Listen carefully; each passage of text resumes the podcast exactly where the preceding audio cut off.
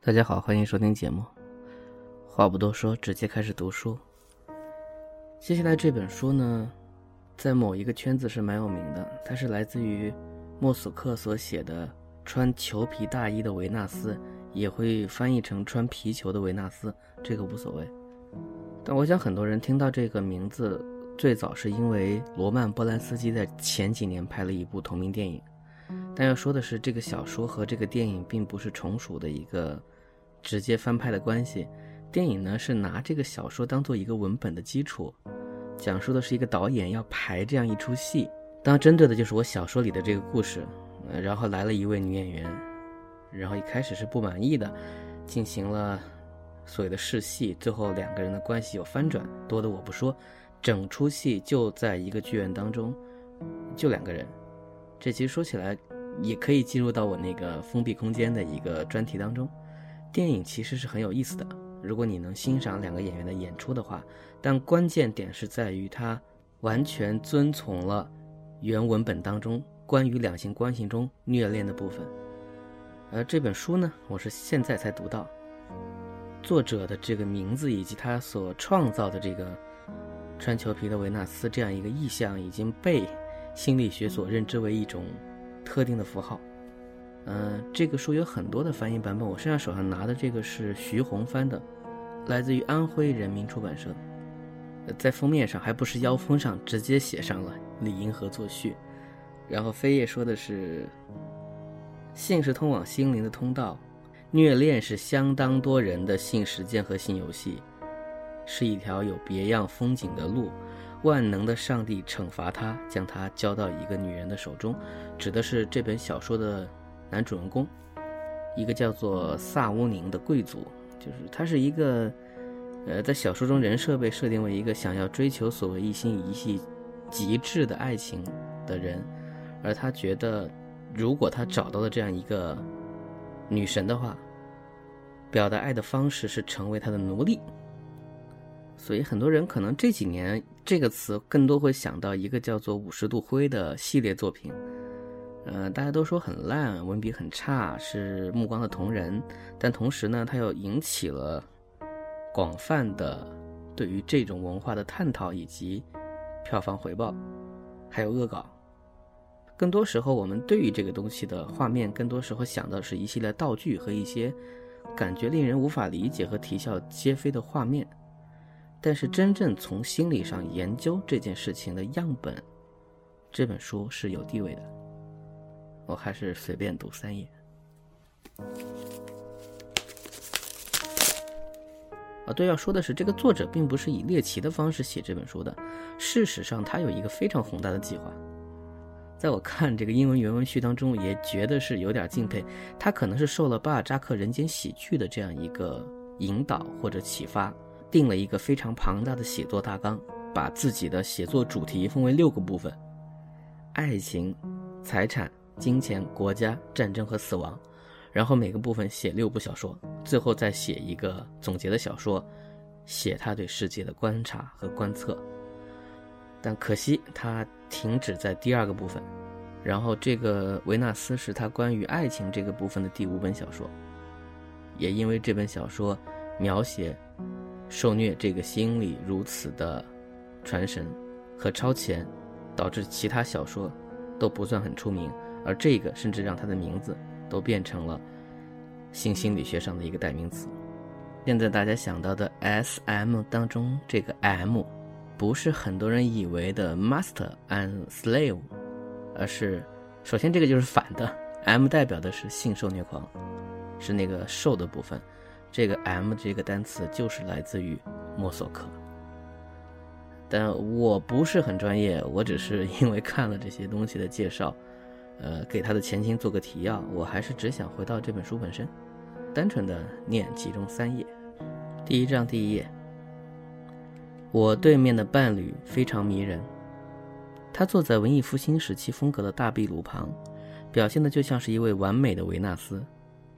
他内心的一半世界并不随便，而在与其他男人交往当中，则像是克利奥帕特拉小姐一样，用维纳斯这个名字游走人间。在他的世界里，她就是一个真正的爱之女神。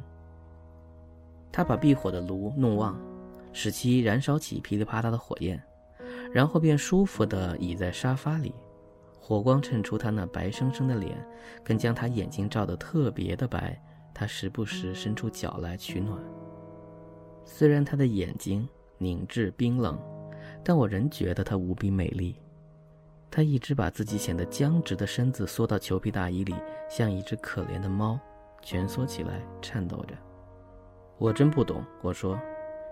现在的天气真的不冷，最近两个星期都是春天里舒适温暖的天气，你不应该感觉到寒冷。非常感谢你的春天，他用低沉、冷硬的像大理石一样的声音说道，紧接着就打了两个喷嚏。我一点也不想再忍耐下去了，我好像理解了，理解了什么？我亲爱的女士。我开始相信以前那些我不相信的，理解以前那些我不理解的。我突然间明白了德国女人的美德和德国人的哲学。现在我不再感到奇怪，你们这些北方男人为什么不懂得如何去爱，甚至不懂什么是爱。呃，但是夫人，我生气的叫了起来，我可不是你说的那样。哦，你。他打出了第三个喷嚏，用自己特有的优雅姿势耸耸肩。这就是我为什么对你这么好，还经常来看你的原因。虽然每次我都得穿着这件裘皮大衣，就算这样仍然会感冒。你还记得咱们第一次见面时的情境吗？我怎么能忘了呢？当时你披着深棕色的卷发，一双棕色的眼睛。红艳艳的嘴唇，我能凭着你那独特的脸型轮廓和大理石般苍白的脸色一眼认出你。你总是穿着那件带松鼠毛边的紫蓝色天鹅绒夹克。你好像很喜欢那件衣服，看起来很念旧。他说：“我说，是你教会了我什么是爱。”你对爱情的宁静的崇拜，让我忘记了两千年时间的流逝。我对你的忠诚是永远没有人可以比拟的。嗯，如果从忠诚来说的话，他叫了起来：“你太不领情了。”呃，我没有要责备你的意思。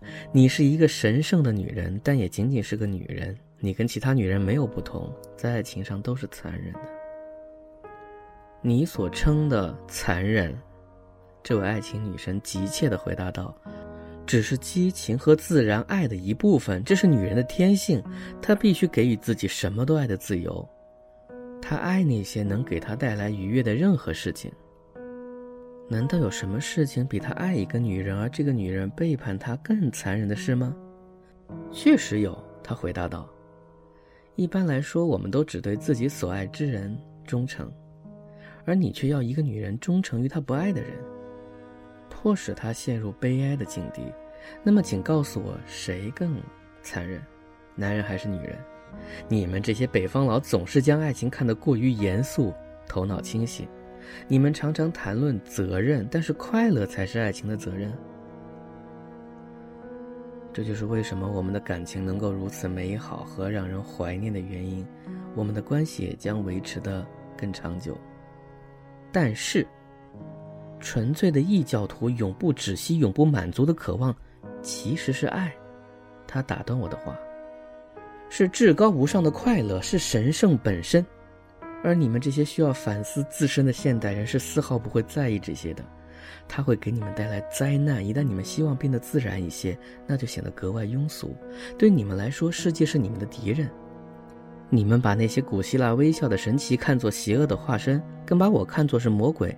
你们只能驱逐我、骂我，或者在我的祭坛前用饮酒作乐的疯狂方式来杀死自己。你们中的任何人，如果谁有勇气来亲吻我的红唇，他一定会光脚穿着忏悔者的衣服去罗马朝圣，并且希望花儿从他的枯木法杖中盛开。在我脚下，玫瑰、紫罗兰。淘金娘每时每刻都在茁壮成长，而你们却不会喜欢它们的香味儿。你们这些北方佬们就待在你们的北方，待在基督教的熏香里吧。而我们这些异教徒情愿待在熔岩下的瓦砾堆里，不要挖我们出来。庞培城，我们的别墅，我们的浴室，我们的庙宇，都不是为你们这些人建造的。你们不需要这些神灵，我们在你们的世界会冻死的。这位美丽又冷酷的女士咳嗽了起来。他拉紧了黑貂皮大衣，使自己的肩膀更暖和一些。谢谢你给我上了非常经典的一课，我回答道。但是你也不能否认，男人和女人就是天生的敌人，不管是在你们那个阳光灿烂的世界里，还是在我们那个浓雾弥漫的世界里，两心合一的爱只能维持瞬间，这一瞬间，他们的思想、情感、愿望都是一致的，而这种一致导致之后的分离。当然，在这点上，你比我清楚得多。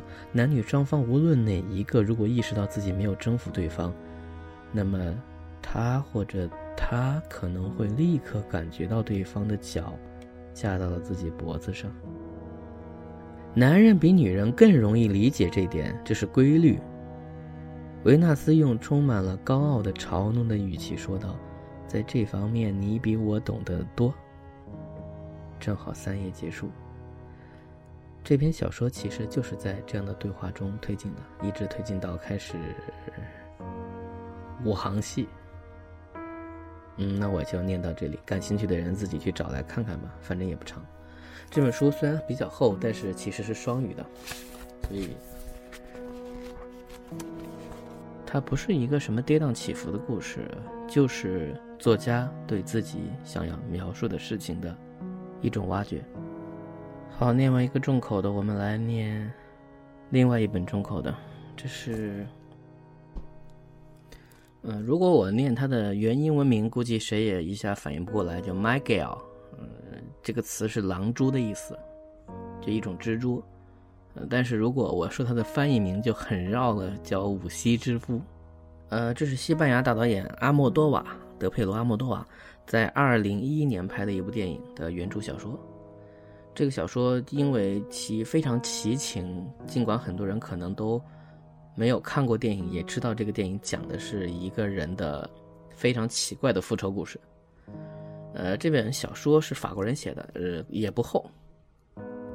而且它和电影的不同的是，电影是一个线性叙事，小说是一个多线叙事。那从几个视角一起讲，然后我也就不多说了。这篇小说其实写的还有点意思。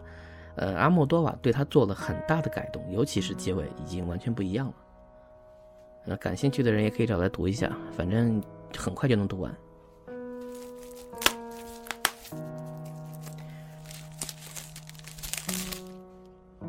呃，无责任介绍一下作者啊，蒂埃里·荣凯。这个作者已经在零九年去世了，是个五四年出生的人，法国小说家，生于巴黎。哲学职能治疗专业毕业，先后曾在养老院、精神病院、医院和特殊学校工作。荣凯一九八二年出版第一部黑色小说《被禁锢的记忆》，是法国新推理小说界的重要人物。作品隐晦、阴郁，并且在其中穿插政治讽喻和社会批评。呃，法国人。由于早期的工作经历，死亡和疯狂是他小说中一再出现的主题。荣凯一生创作颇丰，既有长篇小说二十余部，青少年小说十多部，多部短篇小说及电视剧本。然后这个小说就是分为三个大章节，叫做第一部蜘蛛，第二部毒液，第三部猎物。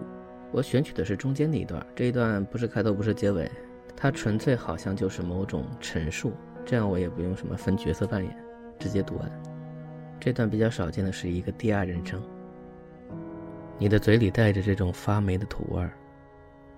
这块粘稠的泥土被你整个压在身下，温热柔软的贴着你的上身。你的衬衫被扯碎了，此外你还能嗅到青苔和烂木头的味道。而他双手的虎口正箍在你脖子上，几根绷起来的手指摁住你的脸，使你像囚犯一样动弹不得。他的一只膝盖弓起来顶着你的腰，他将全身的重量都压在上面。仿佛他要将你直接埋进土里，让你消失在地里。他喘着气，让气息平静下来。而你呢？你再也无法动弹。等，只能等。短剑就在草地上，在你右手边的某个地方，必须要在几秒钟之内让他松开手。那么，腰往上一顶，你就可以让他从你身上摔下来，再将他打倒在地。你拿起短剑，杀他，杀他，捅开他肚子。这个混蛋，他是谁？一个疯子，一个在树林里勾搭别人的虐待狂。时间一秒一秒过了很久，你们还是两个人躺在一起，痛苦的陷在泥里，在夜色中倾听着彼此的气息。他会杀了你吗？或者杀你之前还要先你？树林完全安静下来。死气沉沉，仿佛没有任何生命的迹象。他一句话也不说，更为平静的呼吸着。你等着他的动作，他的手会摸向你的小腹，差不多就是这一类的事情。慢慢的，你终于控制住恐惧，你知道自己做好了反抗的准备，会把手指插进他双眼，会找准他的咽喉一口咬下去。但是什么事儿也没有发生，你还是那样在他的身下，而他笑了。轻轻的一声笑，开心、真诚，就像孩子的笑声，孩子收到圣诞礼物时的那种笑声。笑声凝固了，你听到他的声音，稳重而平和。什么也不要怕，小家伙，别动，我不会伤害你的。为了打开电筒，他的左手离开了你的颈部，短剑就在那儿。插在草里，只有差不多二十厘米的距离。可是他用脚将你的手腕压得更紧，然后又将短剑远远地扔开。你最后的机会。他将电筒放在地上，紧紧揪住你的头发，将你的脸朝黄色的光圈扭了过来。你的眼睛被刺得睁不开。他又说起了话：“是的，就是你。”你的背越来越沉重的感受到他膝盖上的重量，你叫了起来。可他拿出一块带着香味的布片，贴在你的脸上。你反抗着，以免就此不省人事。然而他慢慢的松开你，你已经失去知觉。一条黑色的巨流汹涌翻滚着，袭向你。过了很久，你才从昏沉中醒来。你的记忆一片模糊。你是在床上做了个噩梦吗？做了个可怕的梦吗？不，周围一切都是黑的，就像是夜梦中那团黑。但是此刻你明明就是醒着的，你狂吼起来，久久的吼着，你试图移动身体，想重新站起来，但是你的手腕和脚踝都被锁链拴了起来，手脚都只有极为狭小的活动空间。你摸着黑，探出着你躺着的这块地。地面很硬，上面铺着一层漆布。你的后方是一堵填了泡沫的墙，链条就密封在墙体内，封得严严实实。你一边用一只脚顶住墙，一边扯动着链条。但即使用上比这多的再大的力气，这些链条应该也能承受得住。这一刻，你才意识到你赤身裸体，你没穿衣服，一丝不挂，被用锁链拴在一堵墙上。你探出着自己的身体，身体很烫。你寻找着是否会有痛感，暂时麻木了的伤口，但是你细腻的皮肤十分光滑，并无伤痛之处。这间幽暗的房间并不冷，你赤裸着身体，但你不觉得冷。你问有没有人，你喊了起来，拼命地喊着，然后你哭了。你捶着墙，摇晃着锁链，无能为力地狂吼着。你觉得已经喊了几个小时。你坐在地上。贴着布坐着，你想可能是有人给你下毒，所有这一切只不过是些幻想，或者你已经死了。昨天夜里在公路上骑着摩托，你死去那一刻的记忆应该现在已经荡然无存，但可能过一会儿会记起来。是的，应该是这样。死亡被锁在黑暗之中，再也无知无觉。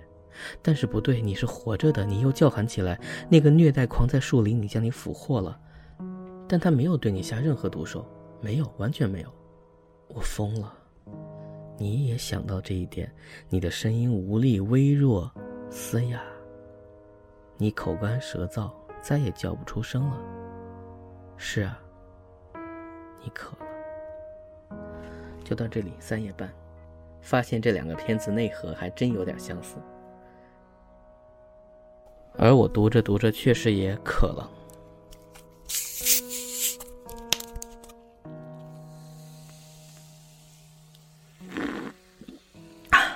大家晚安。